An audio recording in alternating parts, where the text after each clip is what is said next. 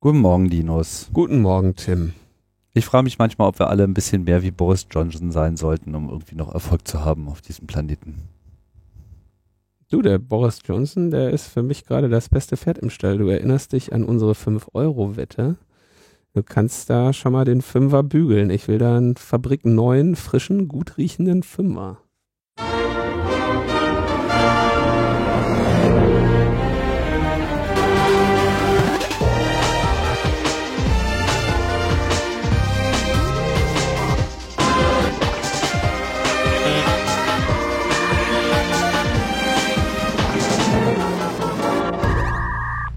Logbuch Netzpolitik, Ausgabe Nummer 3,141 592655359.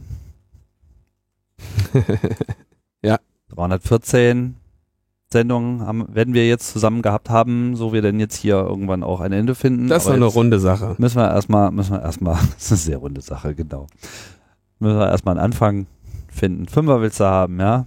Ja, Ich habe gesagt, Brexit, was habe ich gewettet? Brexit kommt, ne? ja. Ich So. hab gesagt, kommt nicht. Ja. Fünfer halt. Ja. Haben oder nicht haben. Werden wir sehen. Ich halte, ich halte allerdings auch meine. Ich finde es halt noch. schade eigentlich fast, wenn das, wenn das irgendwann vorbei sein sollte. Weil das irgendwie so. Du meinst, es, es wird einfach nie geklärt werden? Man müsste dem vielleicht irgendwann mal so BE-Exit. so, so, so ein zwölf Jahre. Wir werden niemals einen Brexit. Doch, doch, nächsten Monat, nächsten Monat eröffnen wir den Brexit. Ach nee, stellt sich, stellt sich raus die Entlüftung. Wir haben den noch nicht entlüftet, den, den Brexit. Wir müssen den noch, wir verschieben den nochmal. Also wenn dann irgendwann das internationale, die internationale Sinuswelle der Sanity mal wieder nach oben geht, dann würde ich sagen, dann ist ja so die Deadline. Also wenn sie es bis dahin nicht geschafft haben, dann, dann, dann, dann, dann gilt das auch irgendwie. Und dann kannst du ja überlegen, ich brauche ihn nicht gebügelt, mir reicht einfach so eine stinknormale digitale Überweisung. Apple Pay, kannst du mir mit Apple Pay dann zahlen. Nehme ich auch. Bin da total unromantisch. Ja, Hauptsache, Hauptsache Geld, Hauptsache ordentliche, Hauptsache korrekt gebucht. aber, also ich würde das ja interessanter machen. Ich würde es ja, sollte ich verlieren, überweise ich dir das auch in Pfund. so kommst du mir nicht davon, das ist ja dann nichts mehr wert. Wobei, dann steigt der Preis vielleicht. Du meinst 5 Pfund, ich kann mir das aussuchen? Nee, nee, nee, ich suche mir das aus. Tja, Brexit. Eigentlich müsste man mal wieder zusammenfegen, was eigentlich passiert ist. Es wird allerdings echt wirklich richtig unübersichtlich und spannend. Also der nächste Monat ist auf jeden Fall wieder einmal der Höhepunkt von allem. Kannst du dem überhaupt noch folgen? Dem Brexit? Dem ganzen Gedöns drumherum? Ehrlich gesagt nicht. Ja, Also ich habe ich hab mir nur irgendwie, äh, haben wir glaube ich letztes Mal schon drüber gesprochen, diese, diesen, den Johnson da im äh, House of Commons wieder angeschaut. Was für ein Niveau, ey. Das ist so bedauerlich. Was für ein Niveau. Also, äh, Nee, der ist auch wirklich schlecht. Ich meine, der hat sich, ich weiß nicht, was du jetzt genau gesehen hast. Äh, ist auch eigentlich relativ egal. Das Niveau ist bei dem ja stabil. ja, aber es gab schon so ein paar Highlights. Also ich meine, irgendwie, als er dann der Meinung war, äh, das Andenken an die von einem englischen Nationalisten umgebrachten äh, Parlamentsangehörigen äh, würde am besten dadurch gesichert werden, dass man den, den Brexit durchzieht, gegen den sie war. Das ist dann schon echt der äh, vorläufige Tiefpunkt. Aber wie bei Trump, denke ich mal, äh, wird auch seine weitere Karriere, die hoffentlich nicht mehr so lange läuft, ähm, relativ äh, oft noch weitere Tiefen erreichen. Also das wird, wird nicht mehr besser werden. Was, was, was fand ich den, den Tiefpunkt? Ich muss jetzt überlegen. Ja, der Typ ist einfach ein Tiefpunkt. Also ich meine, man kann ja von mir aus die Meinung vertreten, Großbritannien müsse aus der EU aussteigen. Das ist ja jetzt erstmal, die Meinung kann man ja vertreten. Aber es wäre schon echt super, wenn das irgendwie ein bisschen sinnvoller vonstatten gehen würde. Und dann irgendwie, ach genau, ja, mein, mein Lieblingstiefpunkt war, als er, als er hat ja das Parlament außer Kraft setzen wollen, indem er die Queen irgendwie vor, eine, wie viele sagen, nicht ganz so den Tatsachen entsprechende Tatsachen gestellt hat. Und das wurde ihm ja vom, ähm, vom höchsten Gericht des Landes, vom Supreme Court kassiert. Deswegen saß er da ja überhaupt erstmal wieder, ja. Ich glaube, dieser, dieses Gericht ist auch mit zwölf Richterinnen besetzt. Elf. Elf. Also in dem Fall waren es elf. Und dann wird ihm, wird er halt gefragt, wie er sich da, wie er denn damit jetzt umgeht, dass er da der Verfassung irgendwie wieder, ne, dass ihm, er abgeurteilt wurde vom Verfassungsgericht. Und dann sagt er, ja, also das, er würde jetzt respektfully eine andere juristische Auffassung haben. Und du denkst so, Alter, das ist der Supreme Court. Ja, das mag sehr gut sein, dass du eine andere Auffassung hast, aber die steht nicht in Konkurrenz zu dem, so man kann jetzt nicht irgendwie sagen, okay, ich habe die Verfassung gebrochen, äh, die Verfassung gebrochen, laut Verfassungsgericht. Aber ey, respectfully disagree, ne? Also ey, no hard feelings hier, ne? Agree to disagree, so, da kann man auch einfach unterschiedliche Meinungen sein. Das fände ich eigentlich auch mal ganz geil. Das werde ich demnächst, wenn ich irgendwann mal vor Gericht irgendwie ein Urteil habe, was mir nicht gefällt, würde ich halt auch sagen, ja, okay, aber das ist jetzt auch irgendwie nur so. Ihre Meinung. It, it's just your opinion, man. weißt du? What the fuck, Alter?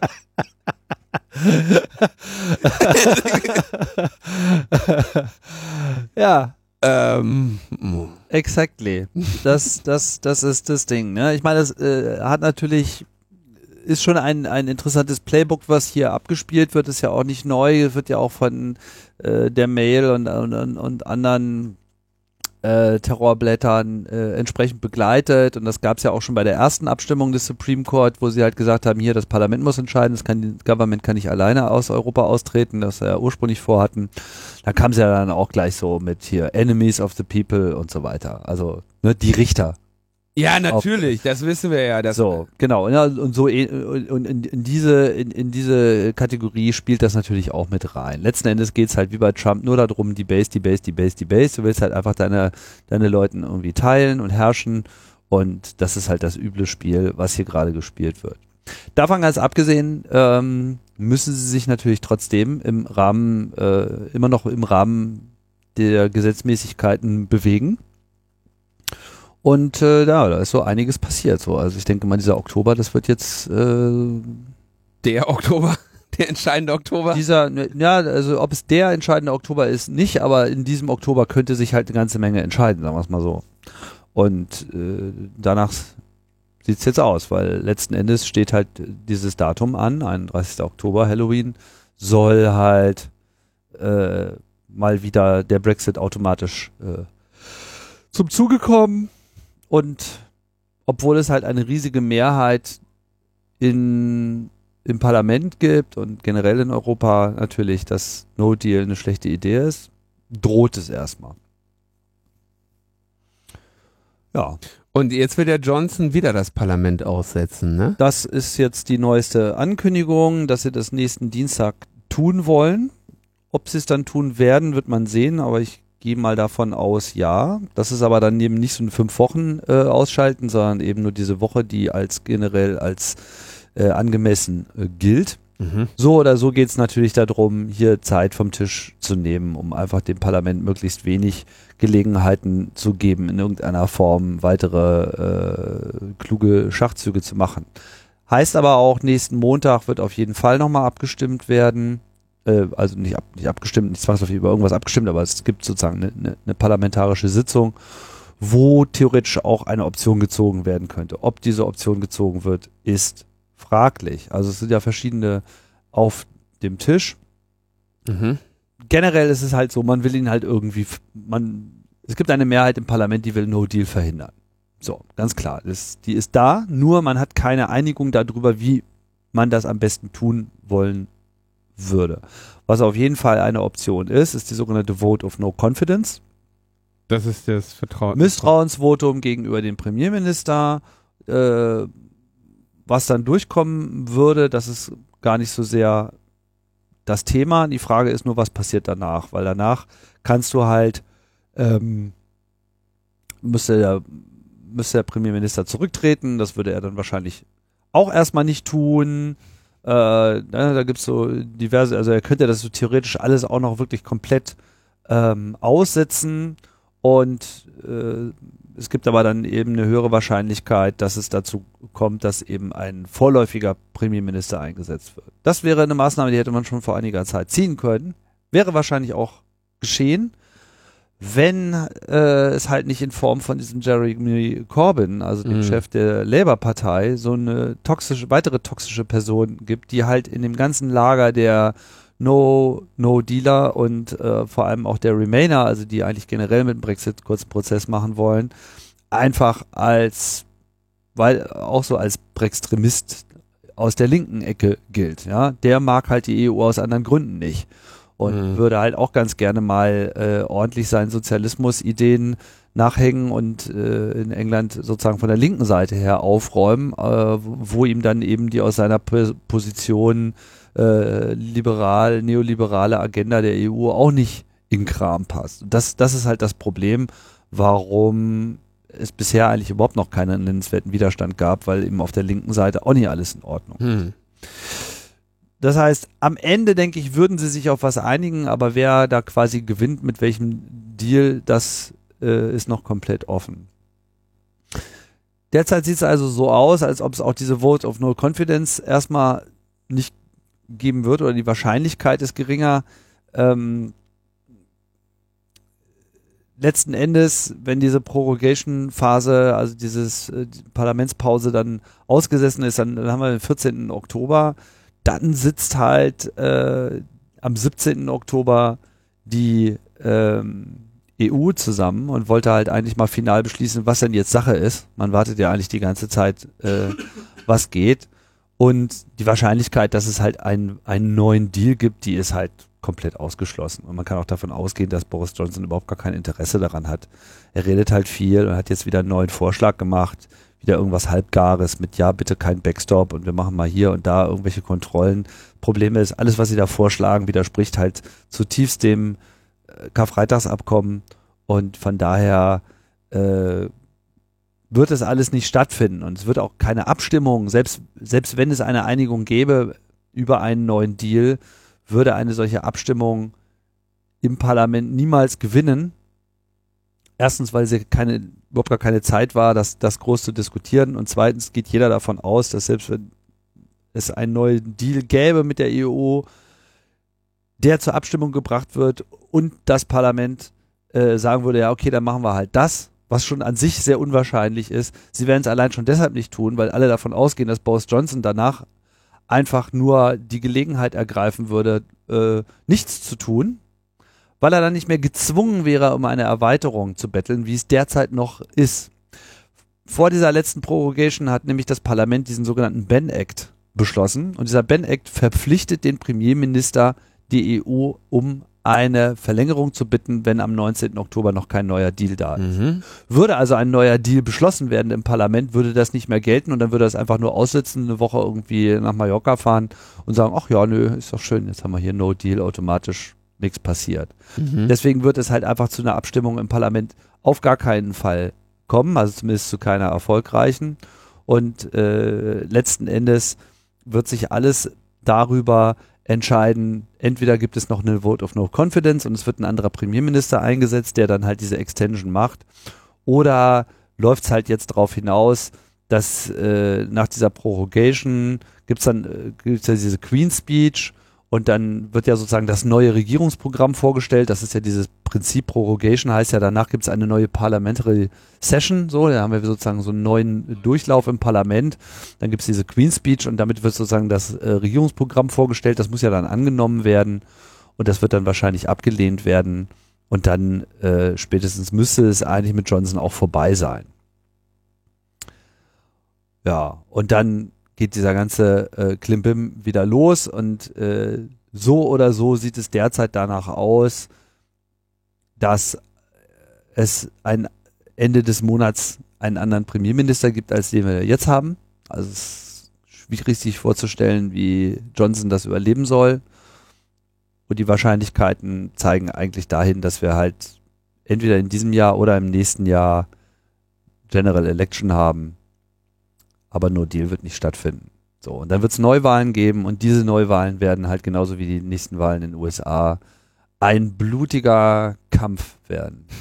Und ähm, insbesondere durch das Wahlsystem, was in Großbritannien vorherrscht, das First Past the Post, also das Mehrheitswahlrecht, in dem du quasi nur Abgeordnete aus, mit, aus den einzelnen äh, Wahlkreisen im Parlament hast, die den gewonnen haben, also die dort am meisten Stimmen bekommen haben.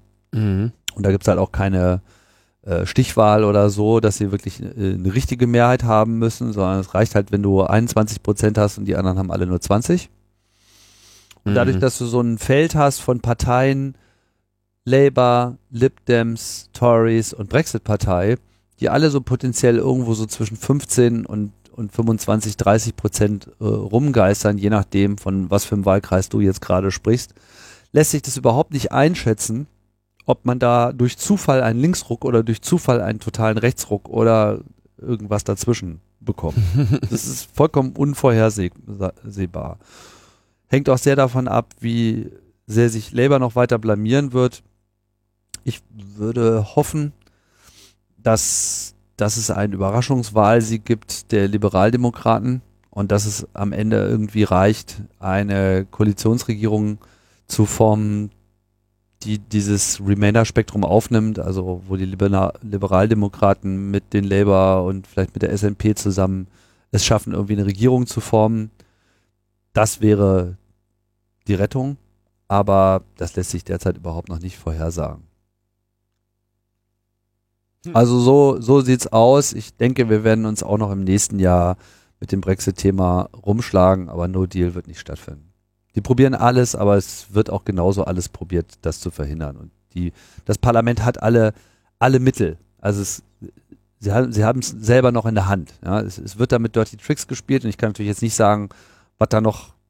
Es kann natürlich jetzt noch mal irgend so so so ein Drachen aus irgendeinem, irgendeiner Kiste entlassen werden und dann haben sie wieder irgendein Gesetz von 1372 gefunden, wo ja das, das so und so war. Ja, äh, das ist nicht komplett auszuschließen äh, in diesem Land, wo alles immer auf irgendwelchen historischen Vorgeschehnissen basiert und es keine geschriebene Verfassung gibt. Aber naja, ist äh, zumindest nicht das, was so die Beobachter derzeit meinen. Jetzt sagst du, der Corbyn gefällt dir auch nicht. Gibt's denn sonst irgendwo in der Nähe noch einen, einen, einen ähnlich großen Idioten wie den Johnson? Ja, Nigel Farage gibt's natürlich auch noch. Ne? Okay, aber ist er in der Nähe? In der Nähe von was? Na, in der Nähe von irgendwie Regierungsmöglichkeit in Großbritannien? Regierung nicht, nee, also das ähm, durch das Mehrheitswahlrecht ist das halt äh, relativ unwahrscheinlich. Also Mhm. derzeit wird es eigentlich immer noch nur Labour oder den Tories zugetraut, letzten Endes wirklich eine äh, Mehrheit zu bekommen. Was allerdings sehr viel wahrscheinlicher ist, ist, dass es weiterhin ein Hang-Parlament gibt. Also dass das sozusagen auch nach dieser Wahl im Prinzip sich nicht nennenswert was verändert hat.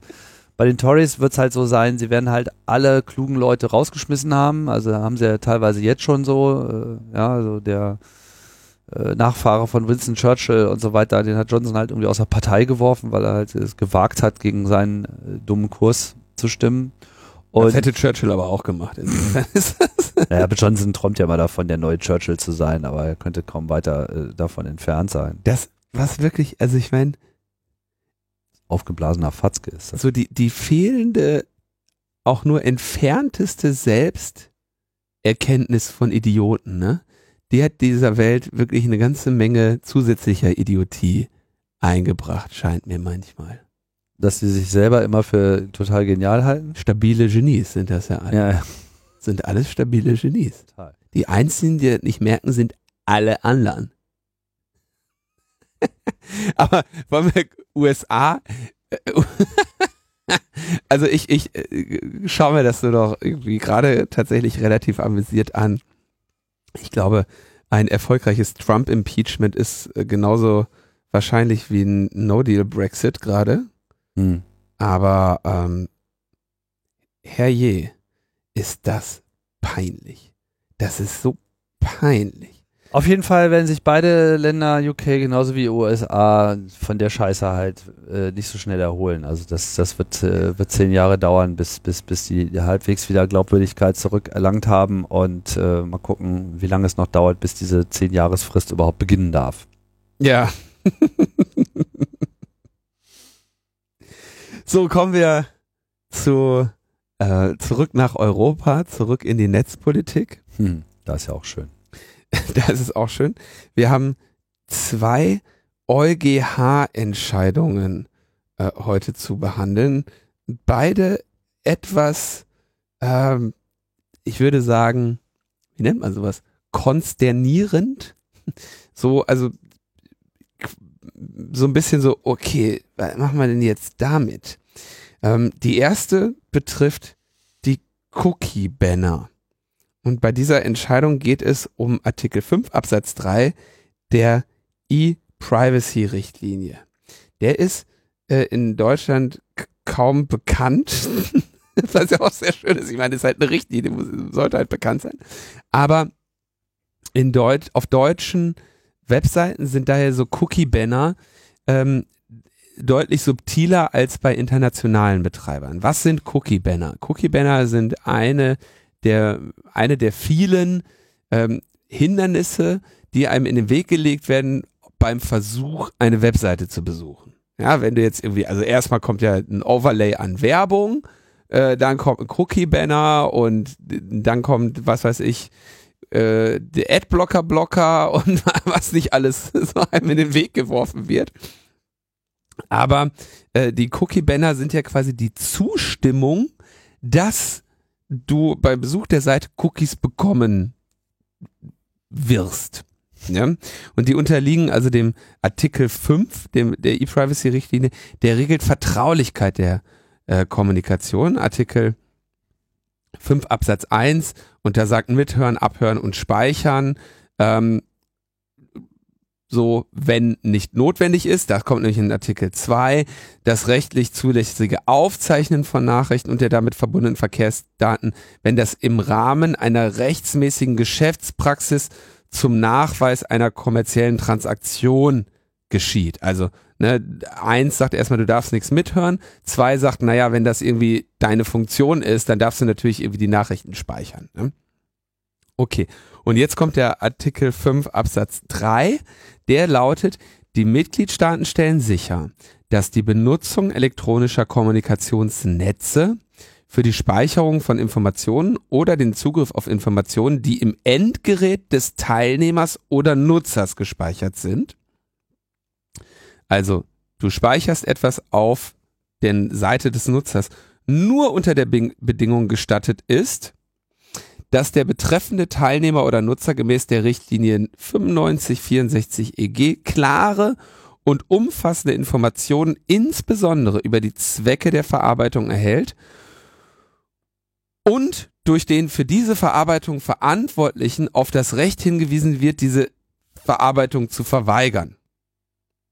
Ja, das betrifft eben, ja, also mit anderen Worten, es wird ja auf deinem Gerät etwas gespeichert, nämlich wenige Kilobyte Daten Wenn in überhaupt. Form eines Cookies, ja, Mhm. unter der Bedingung, dass du äh, über die Zwecke aufgeklärt wurdest und dir das Recht, äh, auf das Recht hingewiesen wirst, diese Verarbeitung zu verweigern. Das passiert ja im weitesten Sinne auch bei diesen Cookie-Bannern. Hallo, wir benutzen Cookies. Sag mal ja oder nein. Und eben auch bei internationalen Seiten durchaus detaillierter, wo dir nämlich gesagt wird, okay, ähm, so und so sieht das aus. Jetzt geht der Artikel, aber äh, der Absatz aber noch weiter. Dies steht einer technischen Speicherung oder dem Zugang nicht entgegen, wenn der alleinige Zweck die Durchführung oder Erleichterung der Übertragung einer Nachricht über ein elektronisches Kommunikationsnetz ist oder, soweit dies unbedingt erforderlich ist, um einen vom Teilnehmer oder Nutzer ausdrücklich gewünschten Dienst der Informationsgesellschaft zur Verfügung zu stellen. Das heißt, wenn diese Webseite jetzt oder dieser Dienst etwas auf deiner Seite speichert, was eindeutig in Zusammenhang mit deinem Wünschen steht. Zum Beispiel dein Browser cached die Inhalte, um jetzt irgendwie ein einfaches Beispiel zu nehmen. Ne? Du willst ja ganz offensichtlich diese Seite sehen. Die Seite wird ja auch gespeichert auf, auf deinem Rechner, auf deinem informationsverarbeitenden System. Da musst du jetzt nicht vorher nochmal zustimmen, weil es eindeutig gewünscht. Aber dass du jetzt zum Beispiel irgendwie noch ein Tracking-Cookie von Facebook dazu kriegst, eben nicht. Also, es geht hier um die Grundsatzfrage, dass überhaupt Informationen auf deinem Endgerät gespeichert werden und dass äh, nicht unbedingt erforderlich ist. So.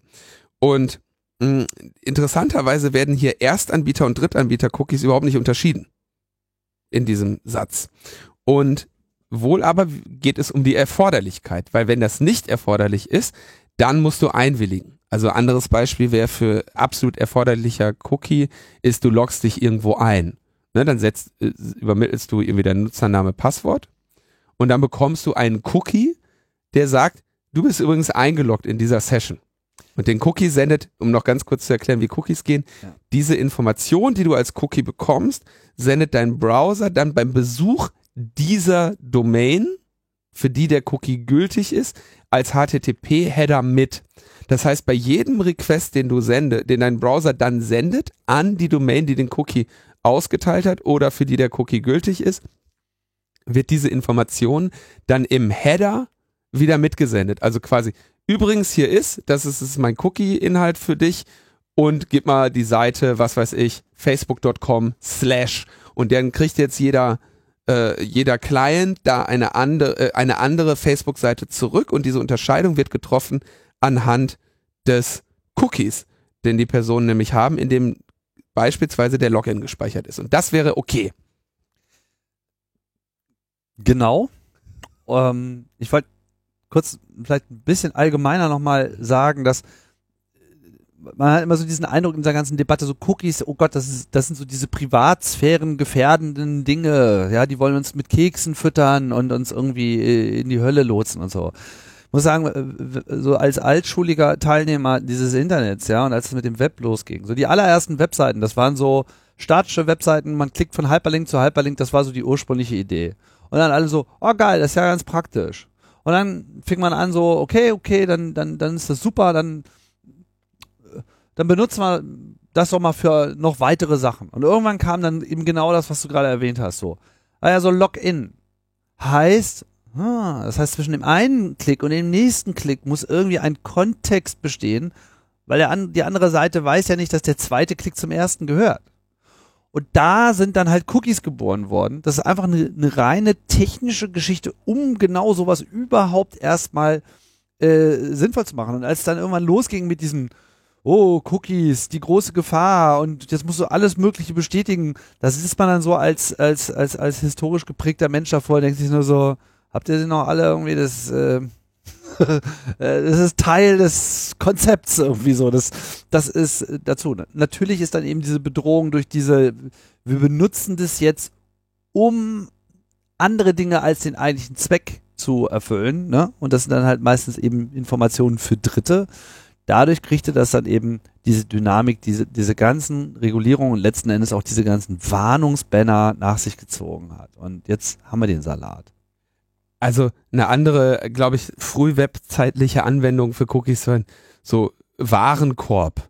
Warenkorb, bevor du dich jetzt, bevor du den Account hast, ja, du musst ja, du bist auf dem Online-Shop, du äh, entscheidest dich für vier bis acht Paar Schuhe, ne, und jetzt muss ja irgendwo gespeichert sein, dass du dich gerade dafür interessierst. In der Regel dann eben auch, weil du einen Cookie hast, weiß die Webseite in ihrem Ende, aha, ich habe hier in meiner Tabelle einen Eintrag, das ist der Nutzer XY346, der spontan hier vorbeigekommen ist und sich bisher äh, folgende acht Paar Schuhe in seinen äh, Warenkorb gesetzt hat, ne, dass, dass die Webseite dich wiedererkennen kann und deinen Kontext ihrerseits irgendwie speichern und verändern kann. Das hat aber den unschönen Effekt eben oder die unschöne Eigenart, wenn du, wenn eine Website kann dir Cookies geben, aus welchem Grund auch immer sie möchte, dass sie dich eben wiedererkennt. Und natürlich haben Cookies auf der anderen Seite beispielsweise diese ähm, Facebook-Like-Buttons, die, ich weiß, gibt's die noch, aber die gab es auf jeden Fall eine Zeit lang, als das Internet sich noch da draußen abspielte und nicht auf Facebook selber. Ähm, das war ja genau die Idee, dass Facebook sich gesagt hat, ey, pass mal auf, in jede Webseite bauen wir so ein kleines bisschen ein, was, oder wir motivieren Webseiten ein klein bisschen Kontext zu uns herzustellen. Und das kommt dann von Facebook.com. Und da haben wir, haben wir den Leuten eh einen Cookie gegeben.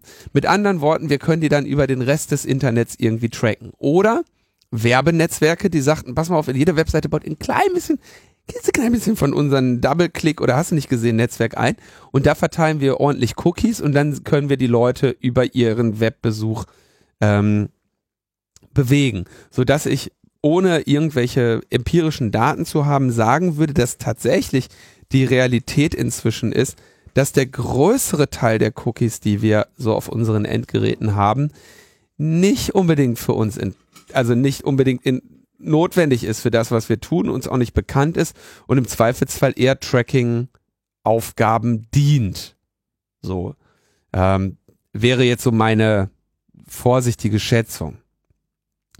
Ähm, es gab, es gibt aber auch schon sehr lange natürlich diese Versuche, die gute Cookie von dem schlechten Cookie zu unterscheiden. Geht natürlich nicht so wirklich. Ne? Die, ähm, also die meisten Browser ver versuchen, Drittanbieter-Cookies abzulehnen.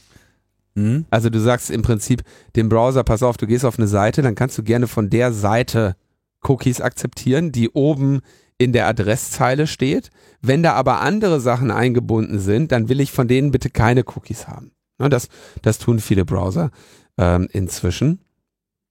Ähm, dann gibt's ja irgendwie Google Analytics, setzt dir einen Cookie und so. Also die Technologie ist erstmal neutral, ein größerer Teil, äh, äh, aber sie wird natürlich genutzt für allerlei Schindluder. Und die Idee war eben diese E-Privacy-Richtlinie, war das, dem da irgendwie diesen Wildwuchs ein bisschen entgegenzuwirken.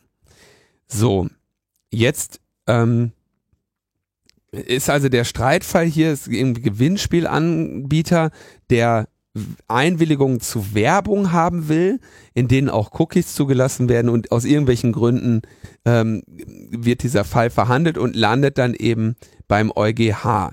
Und der EuGH sollte drei Fragen beantworten. Erstens, reicht für eine Cookie-Einwilligung ein vorausgewähltes Kästchen aus? Mit anderen Worten, dir wurden, wird schon mal angeboten, welche Einwilligungen du geben kannst, du musst nur noch OK drücken. Mhm. Zweitens, spielt es eine Rolle, ob Cookies personenbezogene Daten enthalten?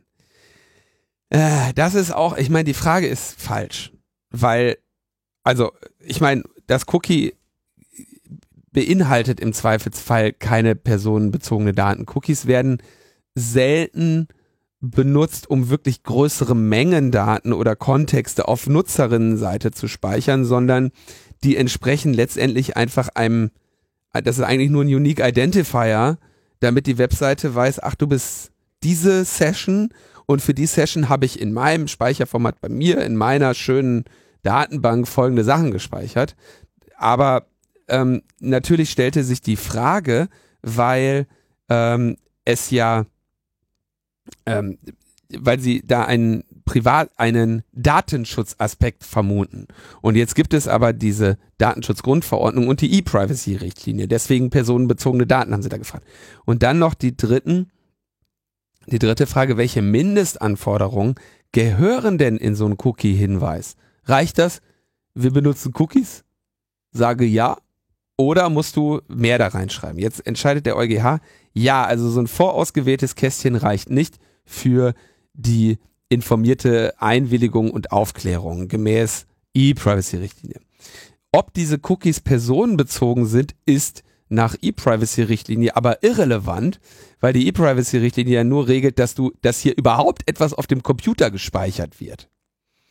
Und drittens sagen sie dann, naja, die Mindestanforderungen für so eine Cookie-Zustimmung sind erstens die allgemeine Datenschutzerklärung, äh, äh, äh, wieder anderer Punkt, die Funktionsdauer des Cookies, also Cookies haben nämlich eine, ähm, Speicherdauer. eine Speicherdauer, nach der der Browser sie einfach wegwerfen wird.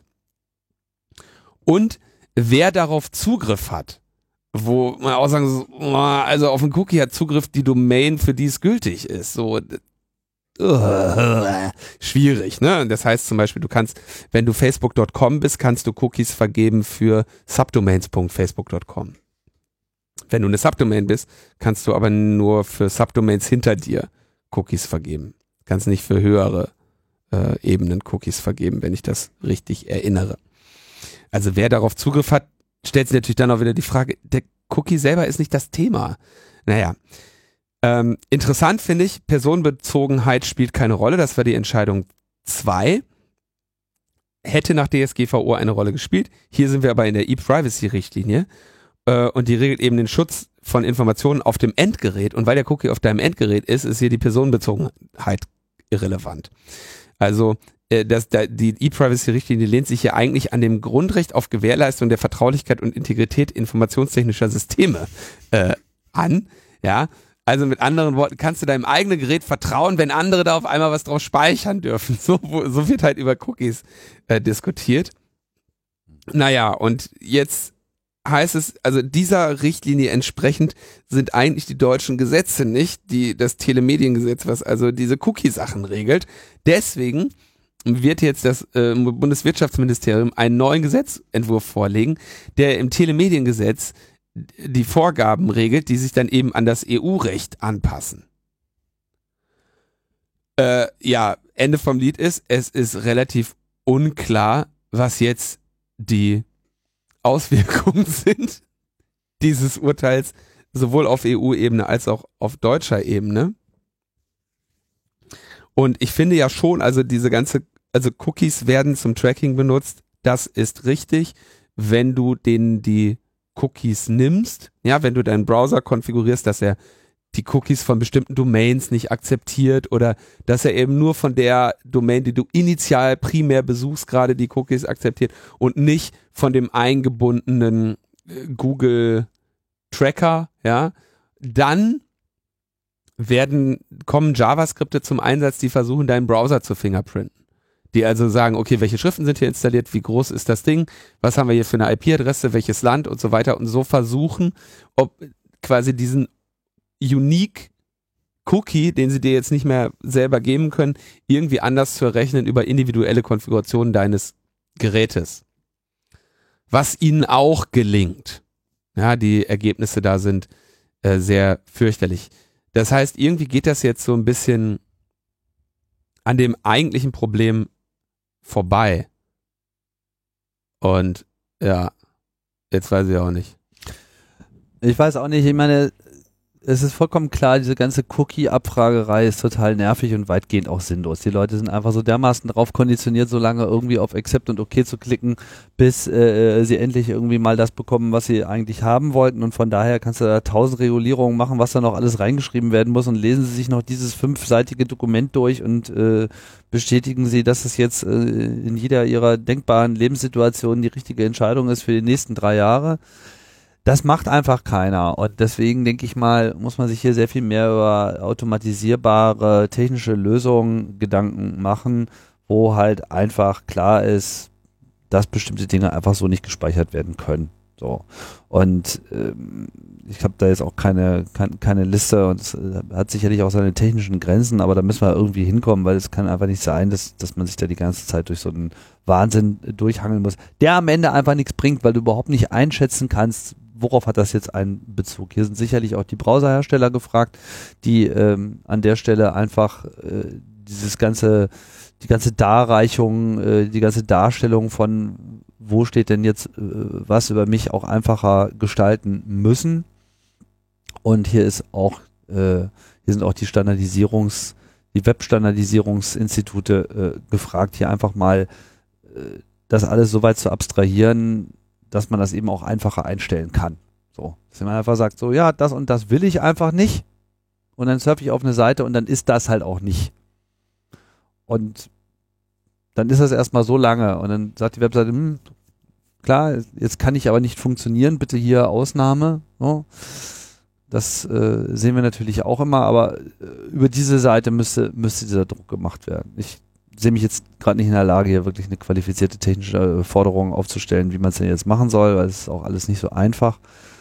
Aber ich glaube irgendwie nicht, dass wir über diese ganze regulatorische Ebene äh, zu einer Lösung kommen werden. Es erhöht natürlich den Druck und von daher ist es vielleicht auch erstmal ganz hilfreich. Ja. Demnächst aber eh alles in Apps. Oder? Was haben wir als nächstes, Tim? Browser? Wie lange noch? Wann kommt der Browser-Xit? Oder ist er, kommt der Browser zurück? Oft tot gesagt? Ich glaube, wir werden erstmal weiterhin mit dem Web. Ich meine, das, das, Web hat seine Vorteile, das Web hat seine Nachteile, Apps haben ihre Vorteile, Apps haben ihre Nachteile. So, und äh, be beides wird bleiben, nichts wird das andere äh, verdrängen, sicherlich in bestimmten Bereichen, aber die Webtechnologie ist einfach noch viel zu praktisch und sinnvoll, als dass sie, dass ich die irgendwie aussterben sehe in irgendeiner Form. Aber wenn halt so Unternehmen wie Google, deren Hauptinteresse halt Werbung und Tracking ist, den meistgenutzten Browser dieser Welt stellt, dann ist das halt so mit den Fortschritten äh, in dem Bereich so eine Sache. So, ja. Gibt halt nicht so viele An Anwender, äh, Anbieter, die, die diese Stamina und diese technologische Power haben von Google. Das einzige, die einzige Alternative an der Stelle ist halt eigentlich Apple, die halt einfach ein anderes Businessmodell fahren, was nicht auf Werbung basiert und dementsprechend auch ein anderes Interesse haben, dir solche Privacy-Einstellungen zu ermöglichen. Aber es ist halt auch nicht plattformübergreifend. Auf Windows gibt es in dem Sinne gar keine Option, eine andere als, als Chrome mittlerweile jetzt, wo sogar Microsoft auf derselben technologischen Basis arbeitet. Also mein Vorschlag wäre auf jeden Fall, dass die nächste Regulierung sollte auf jeden Fall sagen, ähm, ein Adblocker-Blocker darf nur nach meiner erklärten willentlichen, wissentlichen Einverständnis zum Einsatz kommen. Ja? Und die muss klein sein. Die muss, das muss in einem Header, in einem HTTP-Header muss stehen, ich möchte gerne einen Adblocker-Blocker sehen. Ja, den Header muss ich, bei Default ist der auf Nein. Und wenn ich den auf Ja setze, dann darf es Adblocker geben, Adblocker-Blocker geben, sonst nicht. Das, das fände ich noch ganz gut. Blocker, Blocker geben. Ich meine, Adblocker, Blocker müssen weg, weil das äh, nervt. Das ist wirklich, das nimmt den Spaß weg. Schlechte Verlierer. Schlechte Verlierer kommen mit Adblocker, Blockern und da, da würde ich auf Protokollebene und auf gesetzlicher Ebene mit drakonischen Strafen sagen, wenn ich einen Adblocker, Blocker sehe, den ich nicht spezifisch angefordert habe, dann sofort Kartell ja, ich meine, jetzt machen wir ein Fass auf, ne? Wenn jetzt die ganze, äh, wie finanzieren sich Webangebote, ne? So, das äh, ne? kann man, kann man von irgend, irgendjemanden erwarten, äh, Dienstleistungen äh, unfinanzierbar, nicht refinanzierbar äh, anzubieten? Nee, kann man nicht. Und so viel Refinanzierungsoptionen äh, jenseits der Werbung hat das Netz halt noch nicht so geboren. Es gibt einzelne Bereiche, in denen äh, Abos und einfach klassische, du gibst mir Geld, ich gebe dir, äh, ich dir Dienstleistungen, wo das funktioniert, aber es funktioniert eben für vieles vermutlich auch nicht. Ich wollte damit nur zum Ausdruck bringen, dass es eine relativ arbiträre Auswahl ist an Dingen, die im Web nach meiner Einverständnis passieren dürfen und nicht. Und dieses E-Privacy-Richtlinie-Ding da mit den Cookies kommt mir ein bisschen komisch vor, ehrlich gesagt. Ja. Zweites EuGH-Urteil ist um einiges einfacher und lässt uns ähnlich ratlos zurück. Dieser Fall kommt vom obersten Gerichtshof in Österreich, ja, und da gab es ähm, beleidigende Äußerungen gegen die frühere Parteichefin der österreichischen Grünen, ähnlich wie was wir in der letzten Folge äh, behandelt haben. Ich glaube, Renate Künast war sicherlich auch schon einmal Parteichefin der Grünen Partei. Weiß ich aber nicht genau. Ich glaube, wir hatten das sogar auch behandelt. Renate Künast haben wir behandelt, nee. aber nicht den Fall von Bist du sicher? Eva, Eva Gla, oh je, das ist wirklich ein schwieriger Name. Glavčinik nee, Pieszczek. Glawischnik. Glav, Glawischnik Pieszczek. Pie, Glav, oh Mann, das, okay, aber der ist wirklich schwierig, Tim. Glawischnik Pieszczek. Ja, das stimmt wahrscheinlich jetzt noch nicht mal. Eva. Eine Grüne halt. Unter den Grünen, da ist man ja gerne auch per Du, ne? Die reden sich ja gerne mit Vornamen an, also Eva. Eva hat, ähm, wurde auf Facebook unter anderem als korrupter Trampel und miese Volksverräterin bezeichnet. So, dann hat sie eine Unterlassungsverfügung äh, hinbekommen und wollte gerne, dass auch eine Löschung wortgleicher und sinngleicher Beleidigungen stattfindet bei Facebook. Und äh, sie will also ne, quasi das Posting selber, über das sie sich beklagt hat, und äh, sinngemäß ähnliche, aber anders formulierte Beleidigungen sollen ebenfalls von Facebook verschwinden. Und damit hat sie äh, in den meist in den unteren Instanzen in Österreich Recht bekommen und dann landete das eben am obersten Gerichtshof von Österreich und der hat dann eben dem äh, EuGH vorgelegt und der sollte jetzt also prüfen, ob diese, diese, dieser Wunsch von Eva Glawischnik dem äh, der EU-Richtlinie über den elektronischen Geschäftsverkehr entspräche. Hm, die, diese, die EU-Richtlinie über den elektronischen Geschäftsverkehr klärt ähm, dieses Verhältnis, ähm, dass eben ein Host-Provider ähm, nicht für die, also der, der Host-Provider ist jetzt quasi hier dieses Online-Netzwerk, nicht für die von den Nutzern veröffentlichten Informationen verantwortlich ist, das ist das Provider-Privileg, bis sie auf die Rechtswidrigkeit hingewiesen wurden. Ja, wenn aber jetzt eben die Eva Glawischnik sagt, übrigens, es ist rechtswidrig zu sagen, ich bin ein, eine miese Volksverräterin und ein korrupt, ich sei eine miese Volksverräterin oder ein, oder ein korrupter Trampel, dann ab dem Moment muss, ist Facebook eben angehalten, das zu löschen. Und jetzt gibt es ja im Urheberrecht durchaus den Anspruch, dass das auch in Zukunft passiert. Da sind wir eben beim Thema Uploadfilter.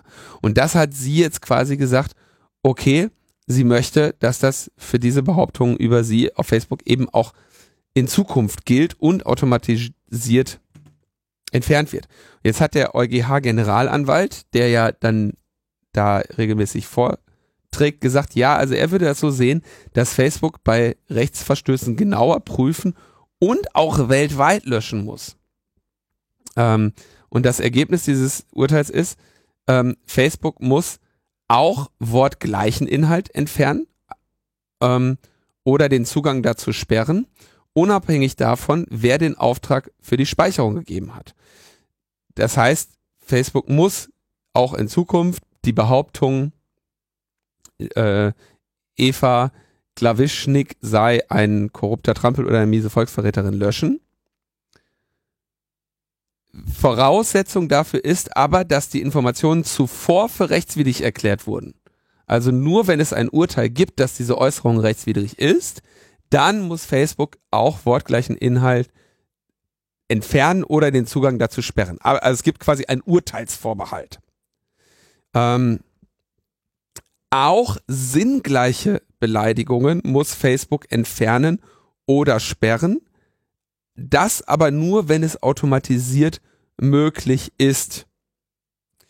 Die zu löschenden sinngleichen Kommentare müssen in ihren Einzelheiten genau beschrieben sein und es muss dem Hosting-Anbieter möglich bleiben, sie anhand automatisierter Techniken ausfindig zu machen, sagte ein Sprecher des Gerichts. Also die du musst quasi nach dem Urteil sagen, also hier Volksverräterin und sinn, sinngemäß ist die verschiedenen Weisen, auf die die Verknockten im Internet Volksverräterin falsch schreiben und andere Sachen, was weiß ich, was, was die noch so, was noch sinn, sinngemäß ist. So, und jetzt sagt Facebook in einer Stellungnahme, dieses Urteil wirft kritische Fragen zur Meinungsfreiheit und zur Rolle auf, die Internetunternehmen beim Monitoring, Interpretieren und Entfernen von Äußerungen, die in einem einzelnen Land illegal sein können, spielen sollten. Und da bin ich fast ein bisschen bei Facebook. Also unabhängig davon, dass niemand sich irgendwie beschimpfen und herabwürdigen lassen muss, ähm, und es da diese Gesetze gibt und die Losch-Ansprüche, finde ich das schon irgendwie ein vorsichtig zu, mit Vorsicht zu genießendes Urteil, dass man jetzt irgendwie sinngleiche Beleidigungen ebenfalls entfernen kann. Und dann klingt eigentlich auf Anhieb ist es, klingt das ja sinnvoll, die Voraussetzung zu haben, dass die Informationen zuvor für rechtswidrig erklärt wurden. Aber gleichzeitig, also bedeutet das ja, wenn ich mich nie dagegen wehre, dann darf das weiter verbreitet werden. Aber in dem Moment, wo ich mich erfolgreich gerichtlich dagegen gewehrt habe, schon. Das aber wiederum heißt, dass sich eigentlich nur die Leute gegen sowas wehren können, die den, die Stamina dazu haben und irgendwie auch die Anwälte dafür.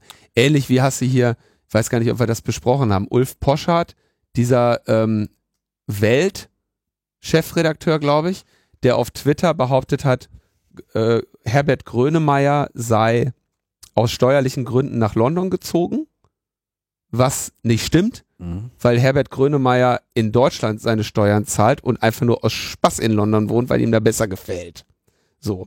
Und das hat irgendwie dieser Ulf Poschardt ist ja jetzt nicht der weiseste und hat dann irgendwie das getwittert und hat sich sofort eine, ähm, eine Abmahnung mit Unterlassungs, äh, forderter, mit Aufforderung zur Richtigstellung und Unterlassungserklärung von Ulf Poschardt gefordert.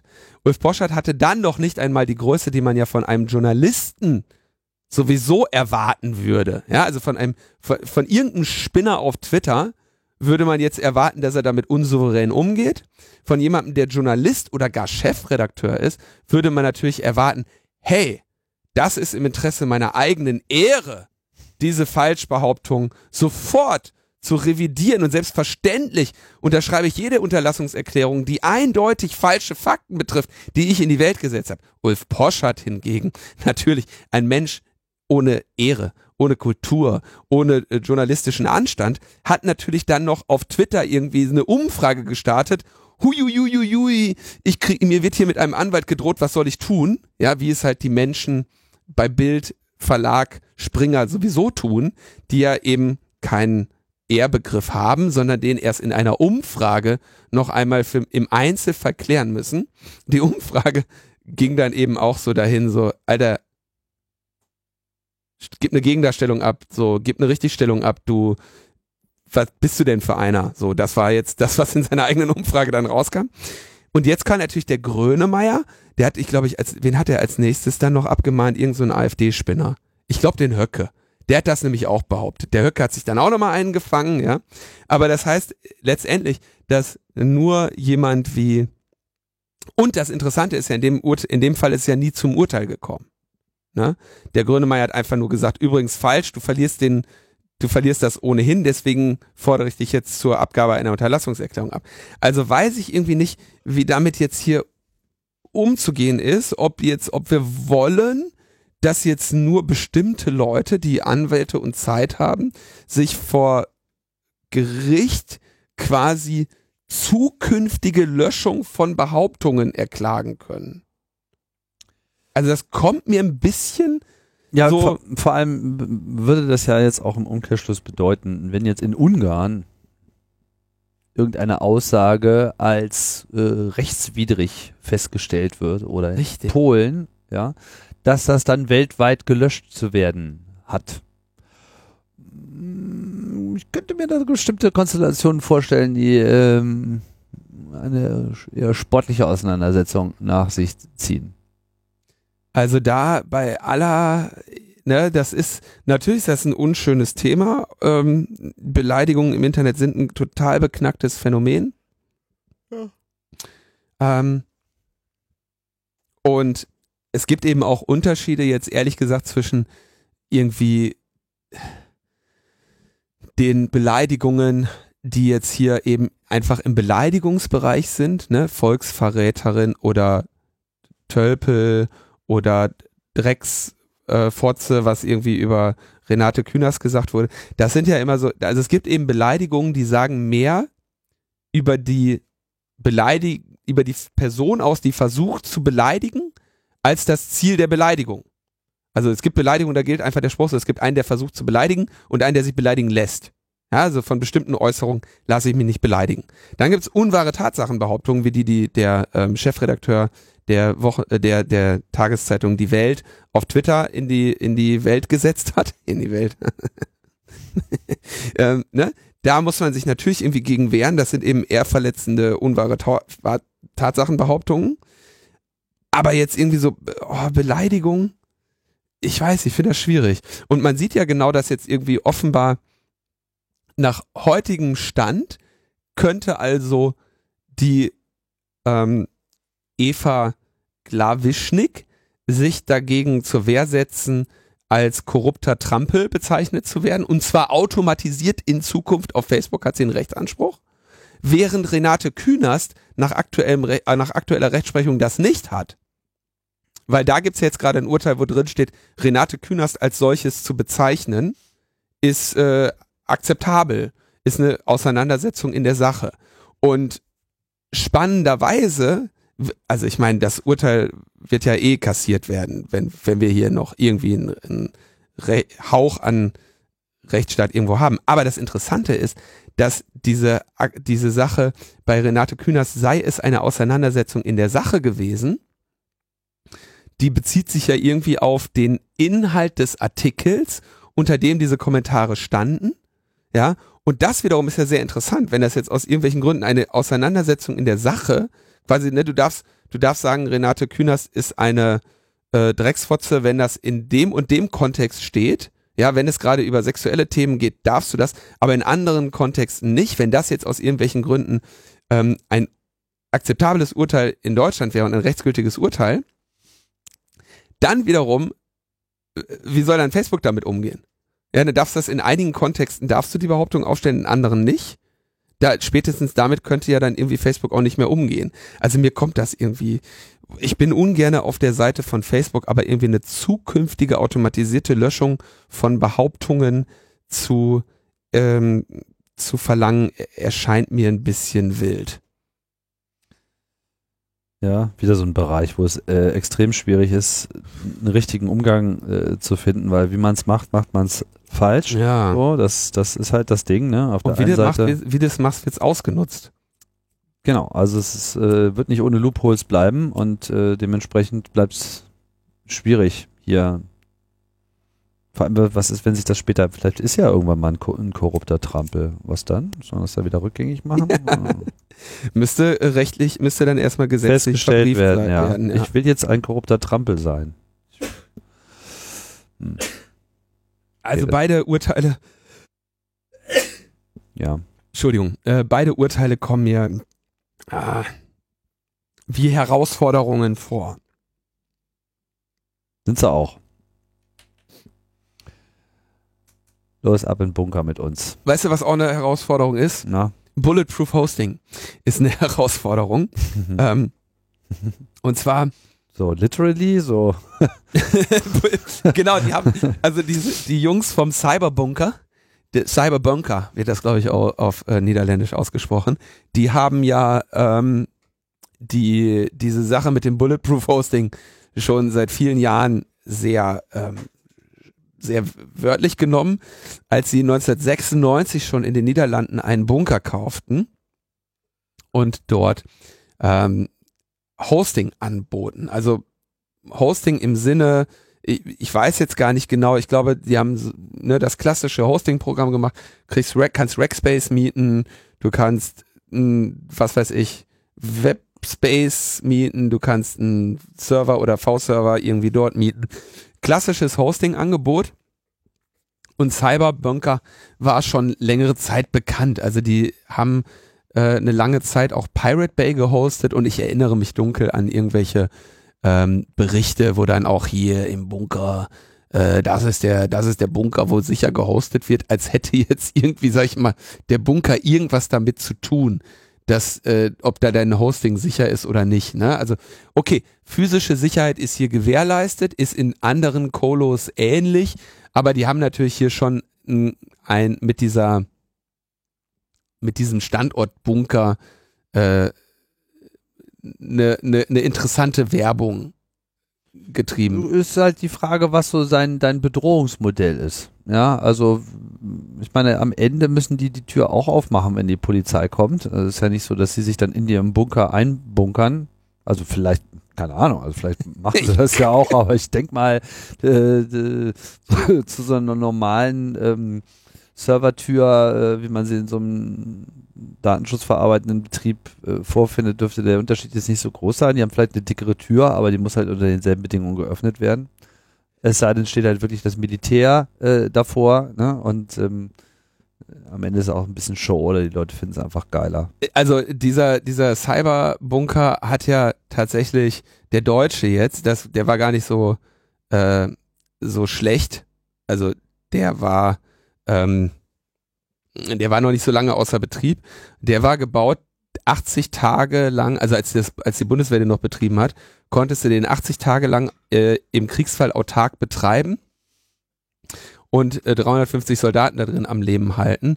Und der konnte auch irgendwie, weiß ich nicht, der war gebaut, um irgendwie eine nuklearen Schlag irgendwie aus nicht allzu großer ähm, Entfernung auszuhalten. Also je nachdem, wo dann der, wo die Atombombe einschlägt, hättest du, hättest du sicher sein können, dass du zwar relativ bald ähm, vielleicht das, Zeit, das, das zeitliche segnest, aber der Bunk, deine Server in dem Bunker hätten eben äh, längere Zeit noch überlebt als du. Ja, was jetzt nicht bei jeder, bei jedem Bunker der Fall ist. Ähm, okay, kommen wir zurück zum Thema. Die haben da also äh, erstmal in den Niederlanden so, ein, so einen Serverraum betrieben in einem Bunker, haben damit die Marke Cyberbunker aufgebaut. Äh, 2002 hat es in ihrem niederländischen Bunker auch mal gebrannt. Ähm, beim Löschen und den danach darauf folgenden Untersuchungen hat die Polizei dann ein Drogenlabor in dem Bunker gefunden.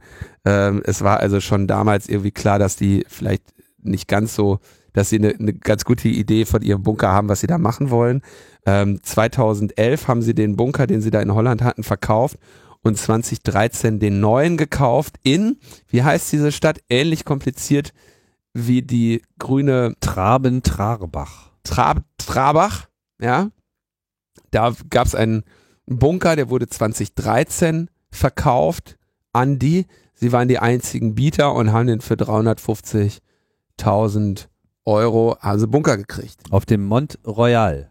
Siehst du den Bunker da auf deinem, auf dem, ähm, Bin mir gerade nicht so ganz so sicher, aber es der, ne, der, gibt da auf jeden Fall eine Festung? Landebahn da oben auf diesem äh, Berg. Das ist ja so ein Plateauberg, da haben sie ein schönes Gewerbegebiet, da gibt es eine Ja. Festung Mont Royal. Ob das irgendwas äh, mit diesem Bunker zu tun hat, kann ich nicht sicher sagen. Aber man kann man auch schön wohnen irgendwie. Kann man schön wohnen, ne? Kann man schön wohnen, ist auf jeden Fall was zu holen, wo der Bunker jetzt genau ist. hätte, nicht. hätte der Bunker Fenster, hätten die auch äh, vielleicht einen schönen Ausblick haben können von ihrem Mont Royal da oben. Ja, also ich vermute mal, dass es Ist das nicht da? Guck mal da. Also wir gucken gerade auf Google Earth.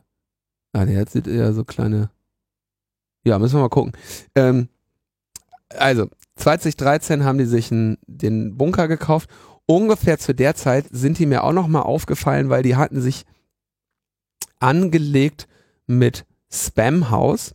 Spamhaus ist ähm, eine, ein Betreiber von einer Blockliste, auf der irgendwie äh, IP-Adressen beziehungsweise Domains und MX-Domains von des, des Spam-Versands verdächtigten ähm, Servern gesammelt werden.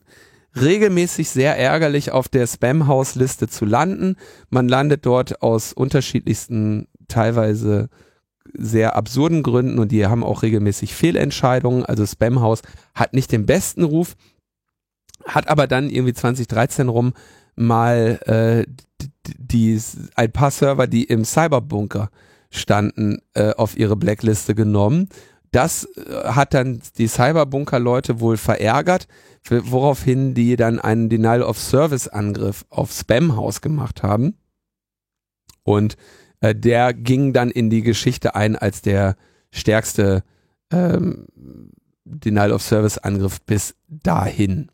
Ähm, ja, in dem Zusammenhang wurde einer der Betreiber dann 2013 auch in Spanien verhaftet und äh, er hat dann in Spanien erklärt, er habe also diplomatischen Status und er sei nämlich der Telekommunikationsminister und Außenminister der Cyberbunker-Republik und der äh, Spanien, der spanische Polizist sagt dazu, der schien das wohl auch nicht für einen Scherz zu halten. Also, ähm, wie gesagt, diese Cyberbunker-Leute sind ein bisschen komisch. Das hat dann irgendwie 2015 zu offiziellen Ermittlungen geführt, weil die eben immer mehr Missetaten festgestellt haben. Und jetzt gab es eine äh, Verhaftung. Vielleicht war das ja Boris Becker. Ist der auch in Reichsbecker jetzt inzwischen? Naja, aber der läuft auch immer rum und äh, behauptet, er hätte diplomatischen Status und könnte irgendwie nicht.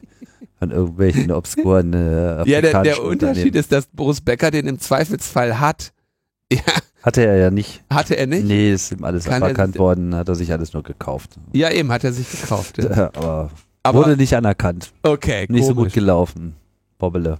Ähm, ja, jetzt 2015 haben sie in Deutschland ermittelt und sind jetzt, ähm, haben jetzt die Cyberbunker-Betreiber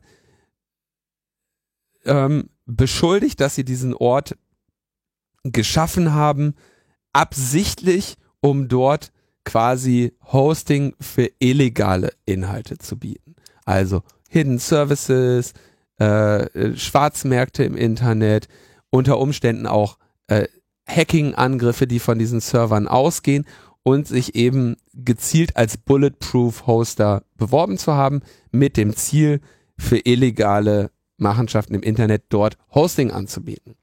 Und das betrifft jetzt in Deutschland einen Bereich der Providerhaftung wieder, ja, wo nämlich der äh, Betreiber verantwortlich ist, der Hoster aber nicht. Also wenn ich morgen mich entscheiden würde, eine illegale Webseite zu errichten und das, äh, was weiß ich, auf bei einem, einem Provider meiner Wahl zu tun, dann wäre dieser Provider eben wiederum nur dafür verantwortlich, sofern er davon Kenntnis erlangt. So, sollte ich also mich morgen entscheiden, einen Drogenmarktplatz auf einem Hidden Service zu betreiben und diesen Server, was weiß ich, in, hier in Berlin bei irgendeinem Hoster, äh, bei irgendeinem Provider ins Regal zu schieben, dann wäre, da, wäre dieser Hoster dafür nicht verantwortlich. Ich als Betreiber dieses Services wäre das sehr wohl. Und das ist jetzt auch das Interessante in diesem Fall Cyberbunker, Bunker, weil die jetzt quasi sagen, die Generalanwaltschaft Koblenz war das, glaube ich, die da einmarschiert sind, die sagen, es kann nicht sein, dass die nicht wussten, was für Geschäfte über ihre Server, die da stehen, ähm, abgewickelt wurden. Wir gehen davon aus, dass die Beschuldigten einen auf längere Dauer angelegten, organisierten Zusammenschluss bilden, der dem gemeinsamen Interesse diente, finanzielle Gewinne zu erwirtschaften mit illegaler Tätigkeit. Und deswegen hat er die jetzt geschnappt oder werfen sie ihnen nur vor, ähm, Bildung einer kriminellen Vereinigung. Es habe in der Gruppe eine klare Hierarchie und Arbeitsteilung geherrscht. Einige hätten Leitungs- und Managementaufgabe übernommen und es geht eben darum, dass sie Ziel hatten, äh, diese illegalen Tätigkeiten dort zu ermöglichen. Bisschen auf dünnem Eis, wenn du mich fragst. Also ich äh, sehe auch schon, wie so äh, diverse Administratoren, die gerade diese Sendungen hören, kurz vorm Einschlafen waren, jetzt richtig schlagartig wach geworden sind, weil die meist oft auch keine Ahnung haben, was auf ihren eigenen Servern eigentlich tatsächlich abgeht. Aber jetzt als Hoster auch noch darüber Kenntnis zu haben, was irgendwelche Server, die man da drin stehen hat, die irgendwie voll verschlüsselte Kommunikation im Internet betreiben, was die da tun, wie denn? Also ich meine, wie soll man denn davon also ich kann ja nicht ausschließen, dass es so war.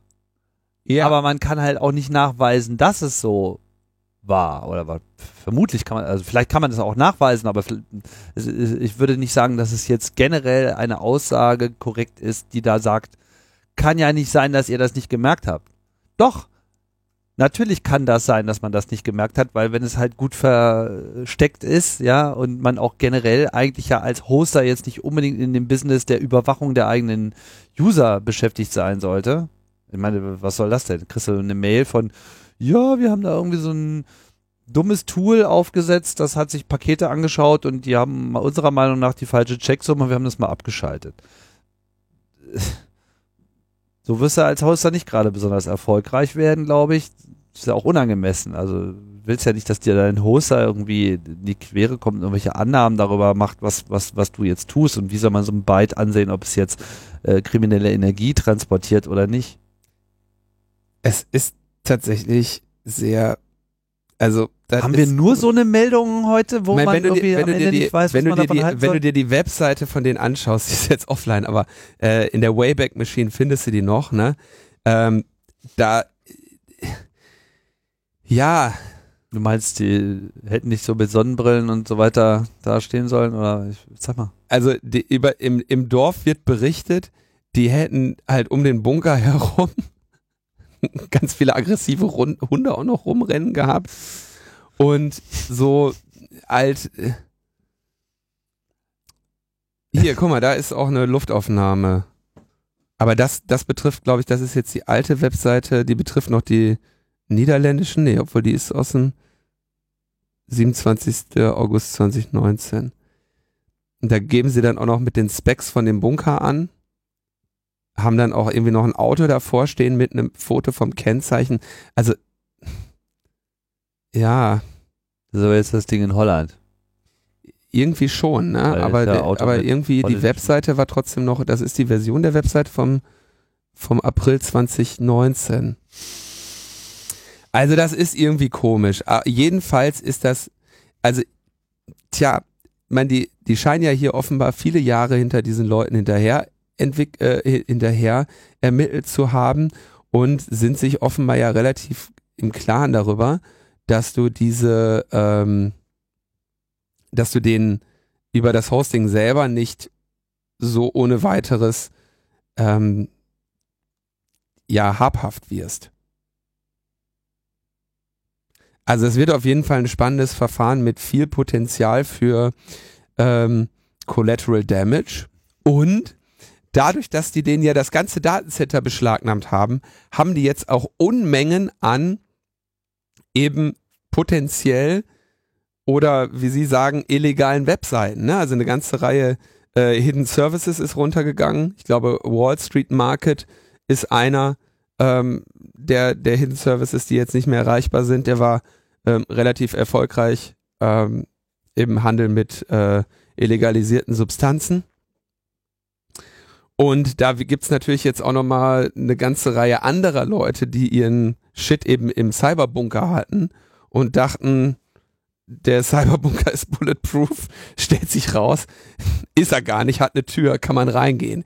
Und ähm, ich meine, das war jetzt irgendwie eine größere Operation, irgendwie GSG 9 und wer da alles dran beteiligt war, viele Leute, äh, die da jetzt irgendwie von den Betreibern verhaftet wurden.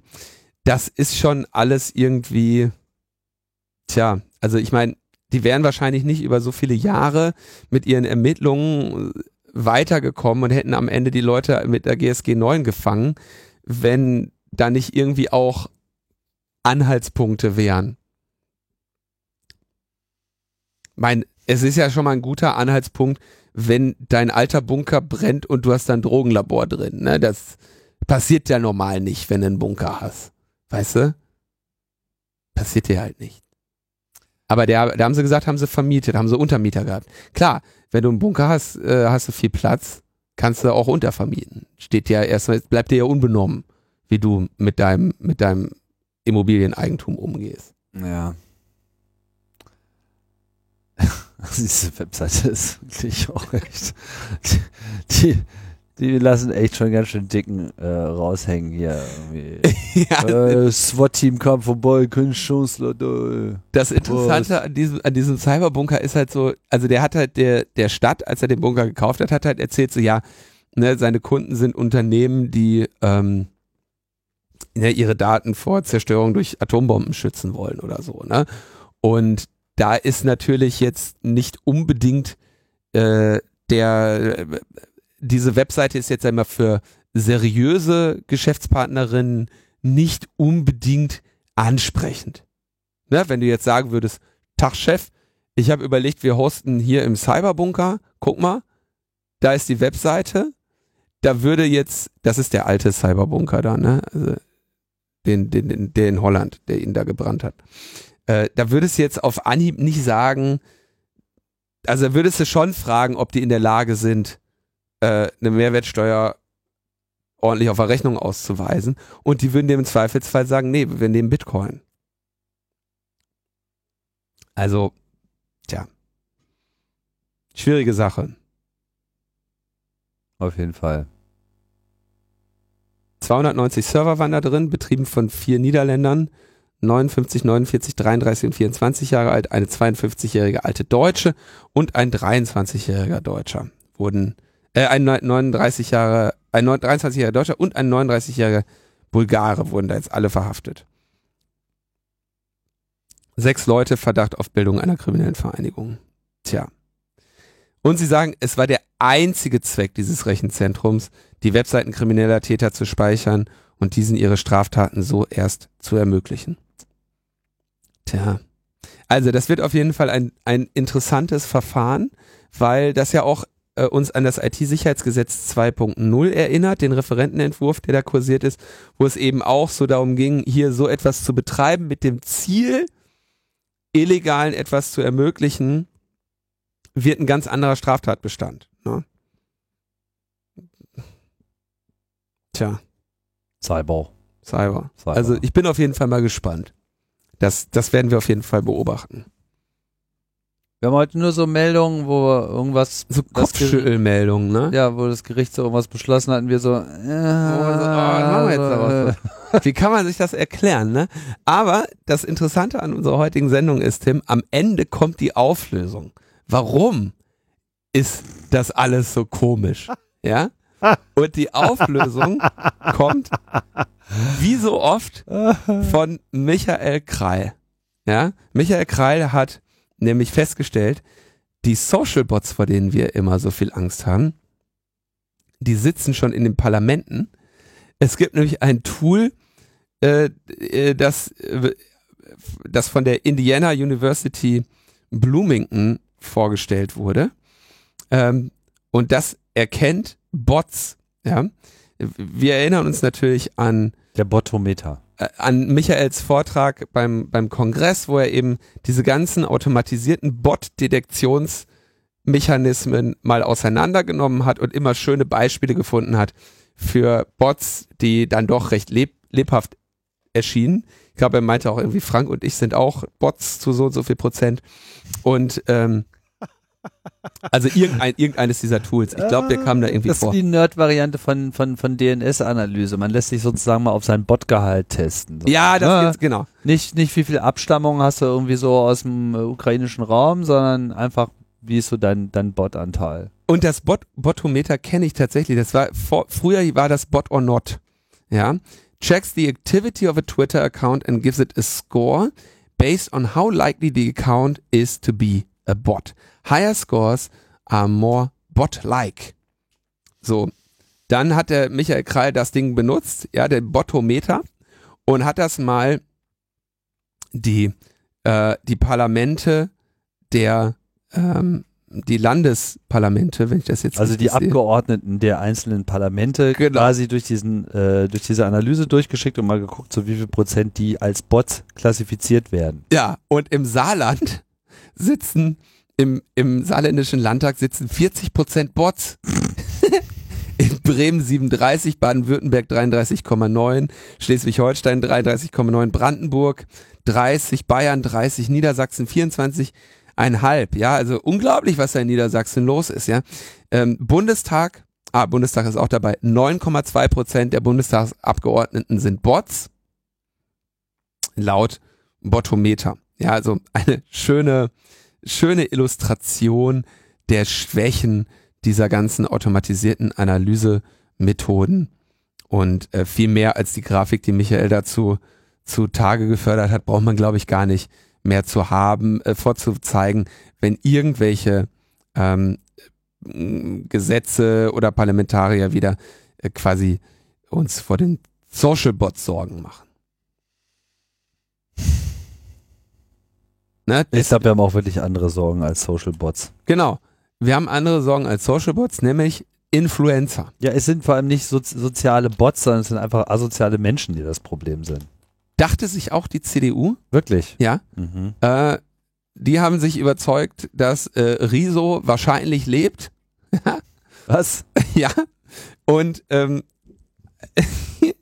also der Generalsekretär der CDU, Paul Ziemiak, ähm, hat sich jetzt langsam vom Re Re Rezo-Schock erholt, ja, und hat erkannt, dass die CDU Schwächen in der Öffentlichkeitsarbeit hat.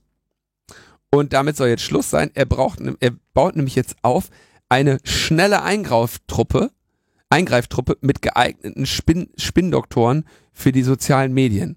Also wir erinnern uns, die CSU ist ja mit CSU, also das war ja, das war ja so peinlich, dass wir es hier, glaube ich, kaum behandelt haben. Und auch der Angriff von Amtor konnte irgendwie nicht, ist nicht erfolgt. Hast du dieses, also Armin von CSU, ne? Hast du, hast du das mal angeguckt? Nee, ich glaube nicht. Das ist ungefähr genau so, also, nee, das ist ein kleines bisschen peinlicher, als du dir das vorstellst. Oh Gott, ich, ich weiß in etwa, was ich Armin mir von vorstelle, oder? CSU. Die haben sich da irgendwie so, also auf alten Bildern hat der einfach einen schönen Schwiegermutterhaarschnitt und, und eine Ach, Schwiegermutter oh, ja, ja, das Haarschnitt und eine. Brille. Mhm. Dem haben sie die Brille weggenommen und die Haare in, in Wasserstoffperoxid getunkt und da Gel reingemacht. Und jetzt muss der da irgendwie, äh, muss er dann da irgendwie Greta äh, Thunberg bashen, ne? T total, total beknackt. Und jetzt hat natürlich die CDU gesagt, so, ey, okay, wenn ihr eine Rezo-Reaktion habt, ne, halt mal meinen, meinen Maßkrug, ja. Äh, wir haben auch was. Und zwar haben wir jetzt Spinndoktoren für die sozialen Medien, ja, und die möchten in der Be Berliner CDU-Zentrale neue kommunikationspolitische Arbeitsabläufe setzen. Und da gibt's auch ein Konzept mit dem Titel Neupunkt, Startpunkt, ja. Das hat irgendwie 54 Seiten. Da möchten sie schneller ähm, auf Ereignisse im Internet reagieren können mit einem Krisenradar und einem Newsroom und einem Team von etwa einem Dutzend Mitarbeiterinnen, ja. Und die sollen rund um die Uhr sehen, wenn sich was zusammenbraut. Ja.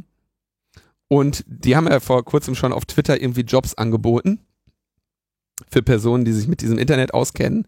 Das waren wohl die Leute, die sie da suchen. Ja, oder äh, da haben sie eine 54 Seiten Strategie, die Warnhinweise in drei Stufen vorsieht. Beobachten, vorbereiten und eingreifen. Und die müssten dann regelmäßige äh, Berichte erstatten zu den Fragen, worüber debattiert das Netz, worüber unsere Wähler und wo spielen wir eine Rolle. Ja, und das muss einheitlich und zusammenfassend crossmedial kommuniziert werden, um äh, zielgruppenspezifisch, kanalgerecht und zweckbestimmt auf dem Punkt zu landen. und und ein Krisenhandbuch haben sie auch. Ja, das wird erarbeitet, ja, wo sie dann, äh, also die CDU-Zentrale wird ein Krisenhandbuch haben. Eine abgespeckte Variante davon werden sie auch ihren Landesverbänden zur Verfügung stellen, ja, wo zum Beispiel die Zahl der Schleifen zur Freigabe von Pressemitteilungen und sonstigen Kommuniqués reduziert wird, damit die schneller reagieren können. so, Ich sehe, ich frage mich, also beobachten und vorbereiten. Gut, ja, also aber einschreiten, ein, eingreifen. eingreifen. Also ja, wo, wo, wie? Ich stelle mir dann Also- so vor, ich stelle mir dann so vor, wie die, wie die irgendwie in der CDU-Zentrale sitzen, werden wieder irgendwie auf Twitter verarscht und dann so, okay, Eingriff, Eingriff. und dann wird zurückgetwittert oder was? Also Ja, ab heute wird zurückgetwittert. Ähm, oh Mann, das ist so. ja, ich meine, man, man kann das jetzt, äh, es gibt ja verschiedene Perspektiven, wie man das so be beachten kann. Ja, man könnte sagen, ist ja schön, dass sie jetzt den äh, Diskussionen im Netz aktiv folgen wollen. Ne? Also beobachten und Leute, worüber reden die und so. Ich meine, ihnen wurde ja lange Zeit vorgeworfen, dass sie das komplett ignorieren. Das tun sie jetzt nicht mehr, ist ja in Ordnung. So. Und warum soll man nicht auch dafür eine Gruppe haben, die das äh, dediziert tut und ne, nicht nur so en passant, wenn mal irgendein Abgeordneter was mitbekommt, während er auf dem Klo ist und irgendwie durch Twitter scrollt, sondern es halt schon so Leute gibt, die sagen so, hier, hör mal, der Kommentar von Söder, okay, CSU, von irgendjemand von der CDU. Gilt das dann auch für die CSU? Das gilt nur für die CDU, ne? In Bayern kriegen sie wahrscheinlich nach wie vor nichts mit. So, da braut sich was zusammen. Da sollten wir mal eine Position finden. Ja, ist das ja, ist ja erstmal nicht falsch, ne? ja. Bloß, wo es wirklich lustig werden wird, denke ich mal, ist halt dieser Bereich des Eingreifens, wo sie dann sozusagen, oh, jetzt müssen wir da aber auch drauf reagieren. Nicht, oh, wir machen vielleicht, denken, wir nehmen das Feedback mal als solches und vielleicht sollten wir mal unsere Politik anpassen, sondern, nee, nee, wir müssen jetzt sozusagen in den medialen Kampf gehen, eingreifen und irgendwas raushauen, um dem zu begegnen. Ich meine, so macht das Trump auch so, ne? Also es ist sozusagen, äh, ne? Also da müssen wir halt Gegennachrichten streuen, die es irgendwie anders darstellen. das, Das ist jetzt eine Unter Unterstellung von mir, ne? Also, ich Also sag, es ein- gibt verschiedene Aspekte, wie man da drauf schauen kann. ein Unternehmen ähm, da würde ein Unternehmen, das irgendwie Social Media ausgesetzt, ich glaube nicht, dass es größere Unternehmen gibt, die 2019 noch keine, ja doch, gibt's wahrscheinlich, aber die meisten haben äh, durchaus irgendwie eine Strategie oder auch eine Eskalationsmöglichkeit für Social Media. Und ich würde auch davon ausgehen, dass die CDU das hat gehabt hat. Ja? Und was das Entscheidende ist, die, warum das so erbärmlich ist, ist, dass denen das überhaupt nichts gebracht hätte in diesem Rezo-Thema. Nö. So. null. Ähm, denn Da war. Krisenkommunikation in den sozialen Medien äh, geht halt, weiß nicht, wenn du irgendwie einen Shitstorm an der Backe hast und irgendwie, sag ich mal, Dinge korrigieren kannst. Ja, wenn, wenn du oder oder äh, ne, sagen kannst, das ist nicht so schlimm oder wir kümmern uns drum oder so. Oder diese Behauptung, die da getätigt wird, die stimmt nicht. Hier ist der Beweistweet. Ja, aber das, das wären ja alles, die hätten ja jetzt nicht durch eine schnellere Reaktion auf Rezo irgendetwas, dass sie sagen können, ja, wir haben nicht schnell genug reagiert. Nein, ihr habt einfach 20, 30, 40, 60 Jahre lang scheiß Politik gemacht und dann hat's euch mal kalt erwischt, weil jemand euren Scheiß der letzten Jahre mal kurz aufbereitet hat in einem annähernd einstündigen Video.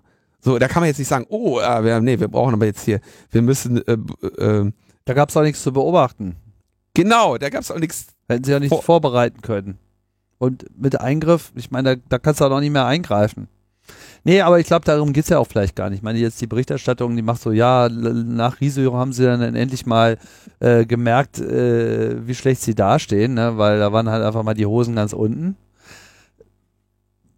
Gibt ja auch noch andere Konstellationen, Da- ne? wo man dru- durchaus darauf reagieren kann. Ich meine, generell so der Debatte zu folgen und mal zu schauen, so, oh, äh, hier unser Klimapaket äh, kommt irgendwie nicht so gut an. Aber das hätte man ja auch schon vorher sagen können.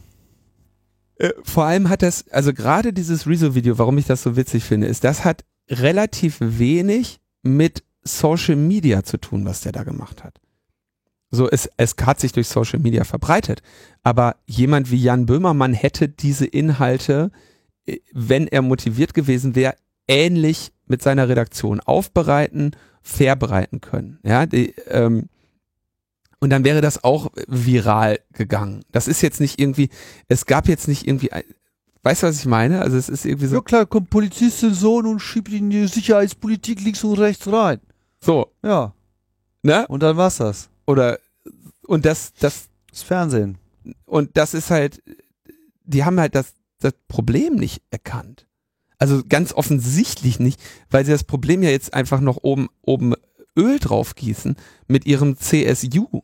Gut, das ist jetzt CSU und das ist jetzt CDU, aber es, also diese Hilflosigkeit ist wirklich äh, faszinierend. Faszinierend. Da hilft auch echt nur eins. Verjüngt euch. Und- Machen sie ja jetzt. Ja, aber, aber, aber, aber nicht mit solchen jungen Greisen irgendwie wie den Amtor. Jungenkreise. Naja, ich meine, der sieht doch jetzt schon aus wie 50. Wie hieß nochmal Benjamin Button ist das. Kennst du? der, der, der wird immer. Der als Der wird Kreis immer geboren jünger, wird.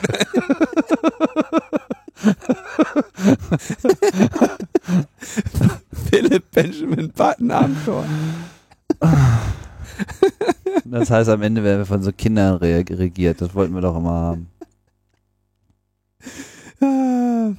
Ja, ja, Benjamin Button. Okay, also da, da können wir uns auf jeden Fall auch freuen. Ich bin da mal gespannt. Ähm, man kann auf jeden Fall jetzt regelmäßig einfach mal fragen, in welcher Phase sich die CDU befindet. Ähm, ob sie noch beim Beobachten sind oder schon beim Eingriff. Und ja, keine Ahnung.